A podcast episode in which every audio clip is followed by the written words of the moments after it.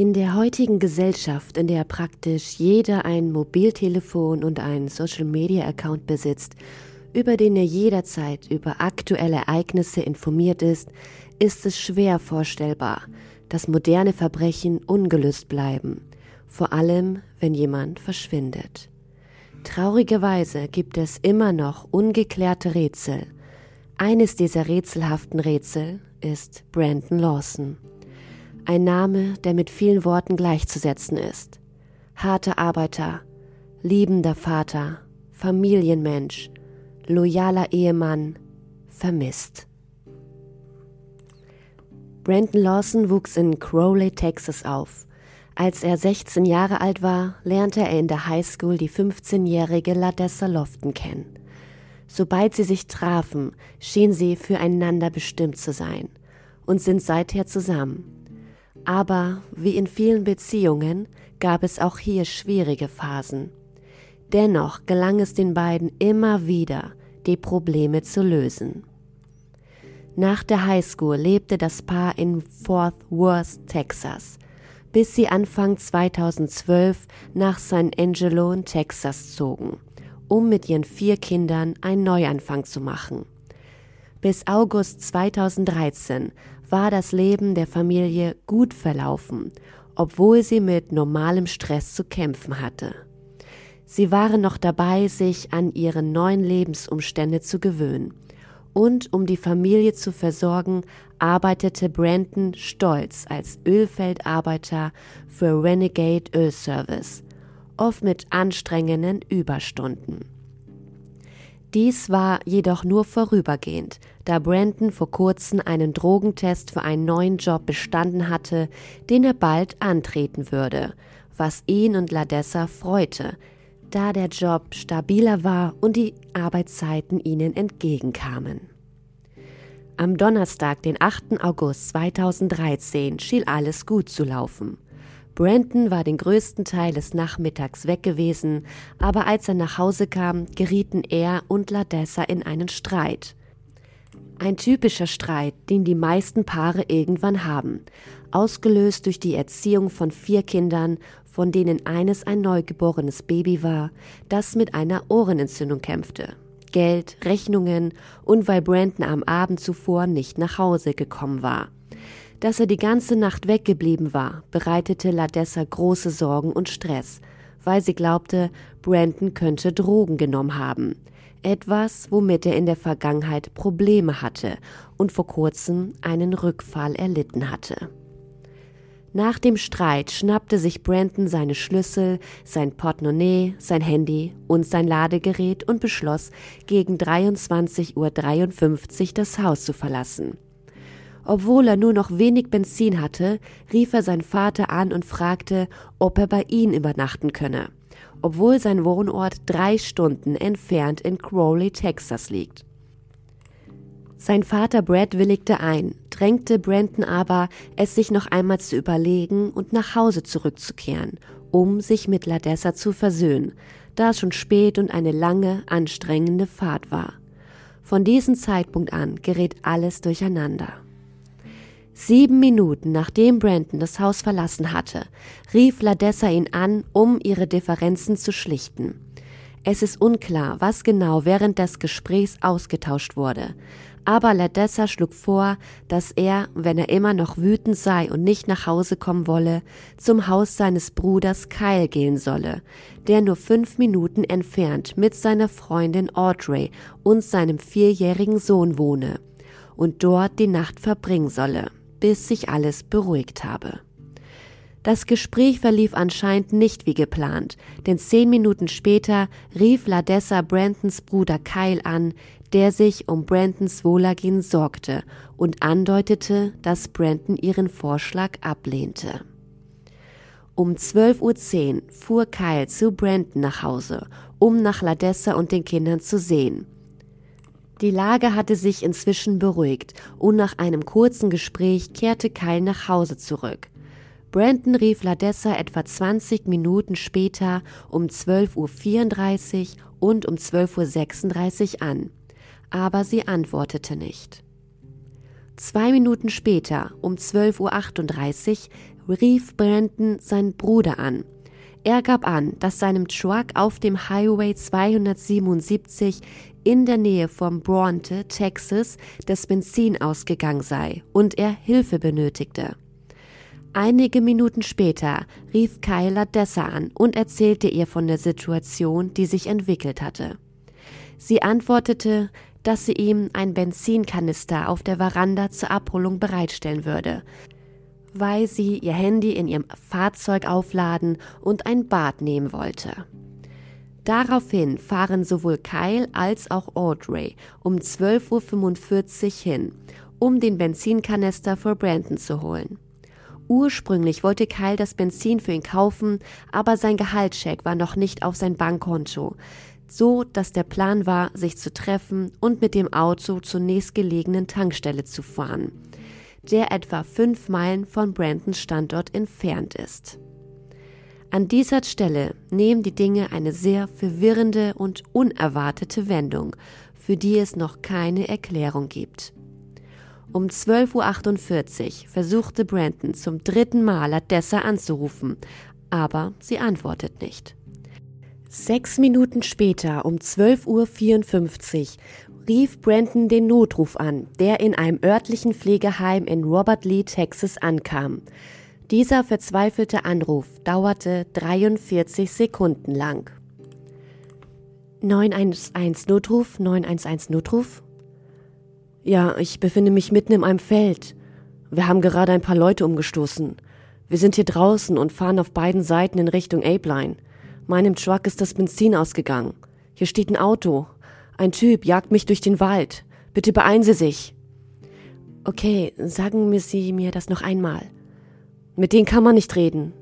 Ich bin ihnen zufällig begegnet.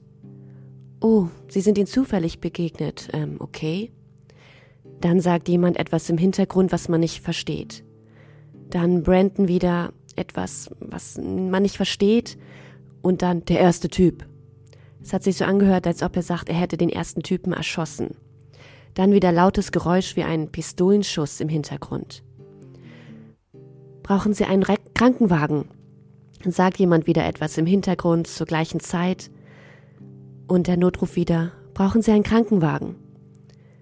Ja, nein, ich brauche die Polizei. Okay, ist jemand verletzt? Hallo? Hallo? Hallo? Am Ende des Videos werde ich euch nochmal die Originalaufnahme einspielen, wo ihr es nochmal genau hören könnt. Von diesem Zeitpunkt an reagiert Brandon nicht mehr auf den Gesprächspartner, aber die Geräuschkulisse scheint sich dem Telefon zu nähern. Es ist nicht bekannt, was wirklich passiert ist, aber die Dinge werden immer rätselhafter. Vier Minuten nach dem Anruf bemerkt ein vorbeifahrender Autofahrer einen verlassenen Pickup mit dem Kennzeichen 76L-SY8, der planlos auf dem Highway geparkt ist und informiert den Notruf über den Vorfall. Als Kyle und Audrey zwölf Minuten später um 1.10 Uhr an Brandons Pickup auf den verlassenen Highway ankommen, sind sie überrascht, Deputy Neal vom Coke County Sheriff's Office ist zu sehen, der aus unbekannten Gründen zur gleichen Zeit aus der entgegengesetzten Richtung gekommen ist. Auf dem Weg zu Brandons Wagen haben die beiden weder Fahrzeuge noch verdächtige Aktivitäten auf dem Highway gesehen. Zu diesem Zeitpunkt hatte Kyle und Audrey keinen Grund, sich Sorgen um Brandons Sicherheit zu machen. Sie nahm zunächst an, dass er sich an einem nahegelegenen Gebüsch versteckt hatte, weil gegen ihn ein Haftbefehl wegen Drogenbesitz in Johnson County vorlag, der eine hohe Geldstrafe zur Folge hatte, für die Brandon und Ladessa Geld sparten. Daraufhin versuchten sie mehrmals, Brandon zu erreichen und schafften es schließlich, ihn zu erreichen, ohne dass Deputy Neal davon wusste. Brandon erwähnte prompt, dass er zehn Minuten entfernt in einem Feld liege und blutete und bat darum, ihn schnell zu erreichen. Das Signal verblasste bald und das Telefonat wurde beendet. Unmittelbar danach, um 1.19 Uhr, schrieb Audrey Brandon eine SMS mit den Worten Hey Bro, die Cops sind bei deinem Truck. Aber er antwortete nicht. In dem Glauben, dass noch alles in Ordnung sei, sagte Kyle den Deputy Neil, dass er auf dem Weg sei, um Brandon ein Benzinkanister zu bringen, weil sein Truck kein Benzin mehr habe, aber er sich nicht sicher ist, wo Brandon hingegangen sei. In der Zwischenzeit durchsucht Deputy Neil schnell Brandons Pickup. Trotz der merkwürdigen Positionierung gab es keine äußeren Schäden und alle Türen waren unverschlossen. Im Inneren waren die Sitze des Trucks leer, ebenso waren dort die Schlüssel und Brandons Brieftasche zu finden. Da der LKW unsicher geparkt war, schaltete Neil Brandons Warnblinkanlage ein, verriegelte die Türen und bestellte einen Abschleppdienst, der den LKW um 8 Uhr morgens abholen sollte. Sobald Deputy Neil außer Sichtweite war, versuchten Kyle und Audrey, Brandon per Handy zu erreichen. Aber er reagierte nicht. Ihre Sorge wuchs, als sie herumliefen und seinen Namen riefen und langsam den Highway auf und abfuhren, in der Hoffnung, ihn zu sehen. Kyle rief schließlich einige Bekannte von der Arbeit an, um ihnen bei der Suche nach ihm zu helfen, aber ohne Erfolg. Um drei Uhr morgens brachen sie die Suche ab, weil Brandons Handy nicht mehr geklingelt hatte, was darauf hindeutete, dass es abgestellt worden war oder kein Akku mehr hatte. Bevor er sich auf dem Heimweg machte, legte Kyle den Benzinkanister auf die Ladefläche von Brandons Wagen, für den Fall, dass Brandon zurückkäme. Er hatte jedoch die Absicht, wiederzukommen, sobald die Sonne aufgegangen war und er sein Gehaltscheck erhalten hätte. Auf dem Heimweg rief Kyla Dessa an, um ihr mitzuteilen, dass er Brandon nicht finden konnte. Aber sie erhielt die Nachricht erst um 4.30 Uhr morgens, als sie endlich ihr Telefon aus ihrem Fahrzeug holte. In diesem Moment bemerkte sie mehrere verpasste Anrufe von Brandon und Kyle. Sie bekam es mit der Angst zu tun und rief um 5 Uhr morgens die örtliche Polizeistation an, um zu erfahren, ob es irgendwelche Neuigkeiten gab. Aber das war nicht der Fall.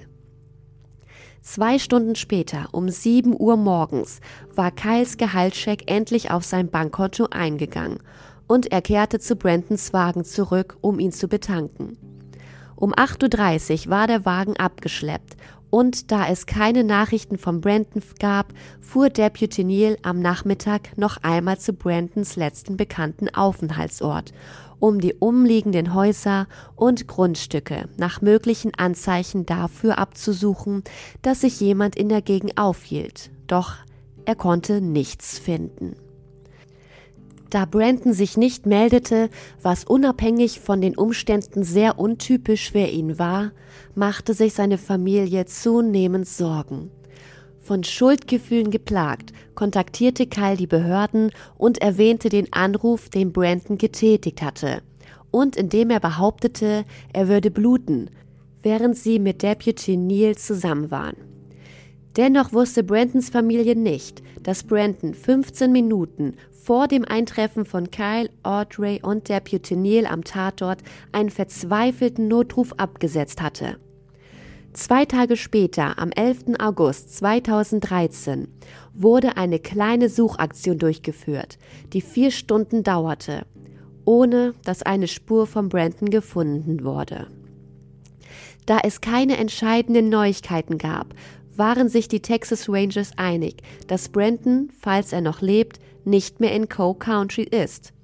Nach Aussagen von Deputy Neal ist er der Meinung, dass Brandon sich auf den Highway zurückgezogen hat und von einem vorbeifahrenden Autofahrer aufgegriffen wurde.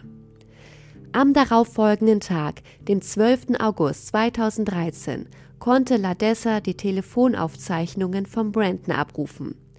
Während sie diese durchforstete, in der Hoffnung, einen Hinweis auf Brandons Aufenthaltsort zu finden, wurde deutlich, dass er kurz vor seinem Verschwinden einen Notruf abgesetzt hatte.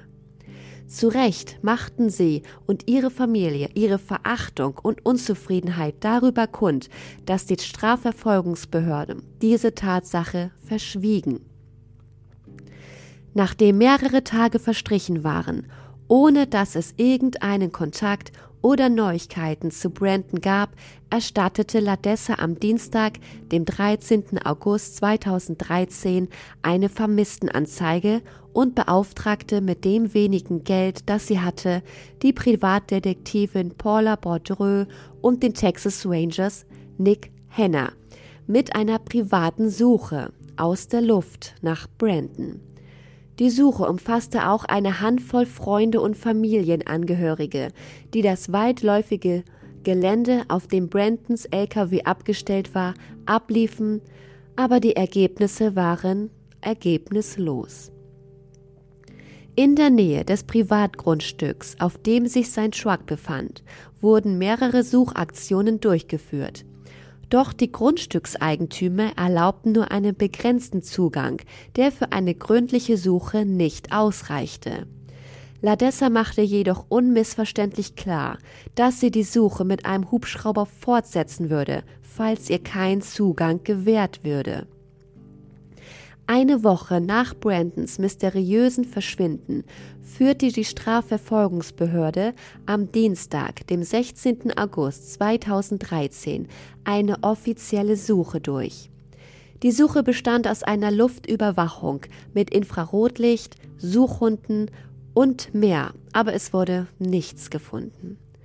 Zwei Wochen später, am Donnerstag, dem 29. August 2013, wurde eine weitere Suche durchgeführt, diesmal mit großen Ermittlungseinheiten, darunter das Co County Sheriff's Office, die Texas Rangers, das Tom Green County Sheriff's Office, die Highway Patrol und Search and Rescue.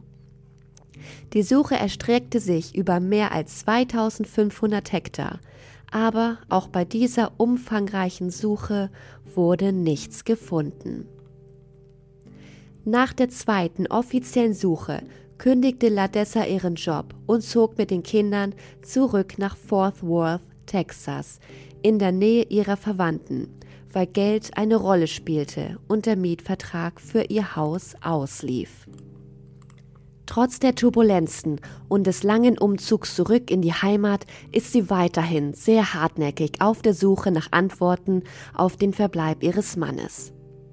Da sie nicht in der Lage war, bei der Suche vor Ort zu helfen, die zwei Monate später am Donnerstag, dem 24. Oktober 2013 und drei weitere Male in den ersten Monaten des Jahres 2014 stattfand, hat sie eine Facebook-Seite eingerichtet. Help, find Brandon Lawson sowie eine von Familienmitgliedern betriebene Webseite mit dem Titel Missing Brandon Lawson, auf der alle wichtigen Informationen zu finden sind. Einige Monate nach Brandons Verschwinden wurde der Bruder Kyle Lawson als Verdächtiger eingestuft und zum Verhör vorgeladen. Er wurde gefragt, ob er und sein Bruder in einen Streit geraten seien und ob er Brandon in irgendeiner Weise verletzt oder ihn irgendwohin mitgenommen habe.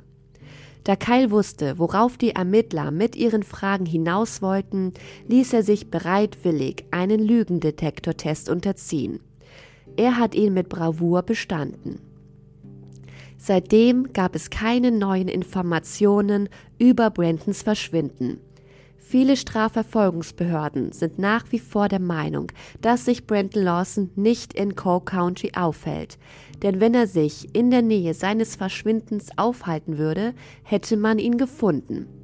Zu dieser Zeit herrschte in dem unwegsamen Gelände eine Dürre und der Wasserstand des Flusses war sehr niedrig. All dies zusammen mit der Technologie und der Ausrüstung, die für mehrere Suchaktionen zur Verfügung gestellt wurden, lässt sie glauben, dass Brandon woanders ist. Brandons Familie ist mit der Schlussfolgerung der Strafverfolgungsbehörden nicht zufrieden. Aber eine Frage bleibt für sie alle unbeantwortet. Ist er am Leben oder verstorben? Und wenn ja, wo? Bekannt ist, dass es keine Aktivitäten von Brandons Handy oder seinem Bankkonto gegeben hat. Sie glauben nicht, dass er freiwillig verschwinden und neu anfangen würde. Es ist einfach nicht typisch für ihn, seine Familie, insbesondere seine vier Kinder, im Stich zu lassen.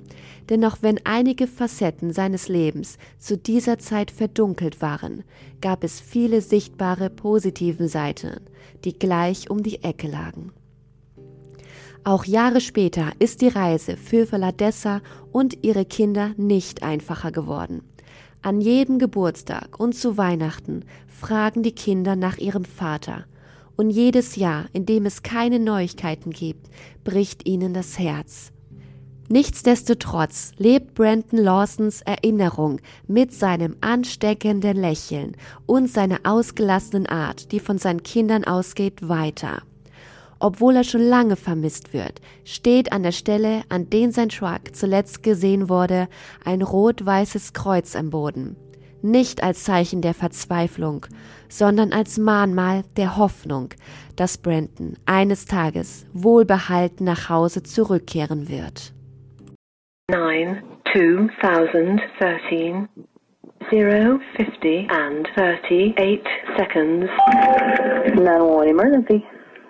Yes, I'm in the middle of the field. The Safer just pushed some guys over. Right here going towards Javelin on both sides. My truck ran out of gas. There's one car here and got chasing to the woods. Please hurry. Okay, now run that by me. One I'm more. not talking to him. I actually ran into him. Ah, you ran into him. Okay. Got the first guy. Do you need an ambulance? Yeah. No, I need the cops. Okay. Is anybody hurt? Hello? Hello? Hello?